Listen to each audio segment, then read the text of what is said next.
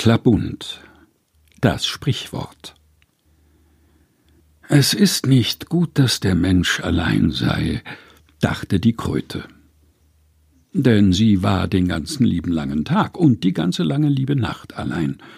Niemand mochte sie, niemand ging mit ihr spazieren, niemand spielte mit ihr im Kaffeehaus Tarock, niemand verstand sie. Es war ein schauderhaftes Leben.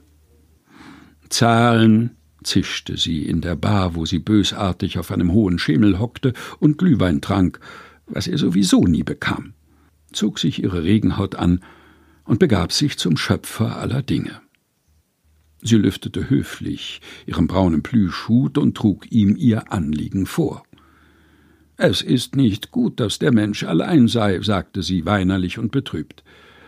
Habe ich jemandem etwas Leides getan? Ich sehe nur so aus.